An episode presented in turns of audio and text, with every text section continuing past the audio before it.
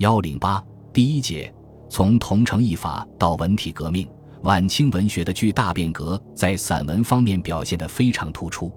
在这短短的几十年中，散文从思想内容到文体形式都发生了深刻变化。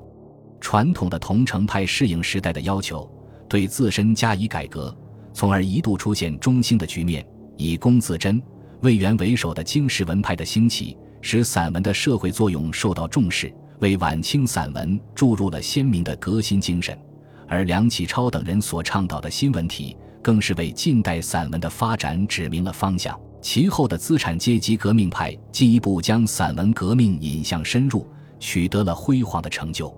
晚清时期散文发展基本上可以归纳为两条主线：一是晚清桐城派的复兴，一是文体革命的兴起。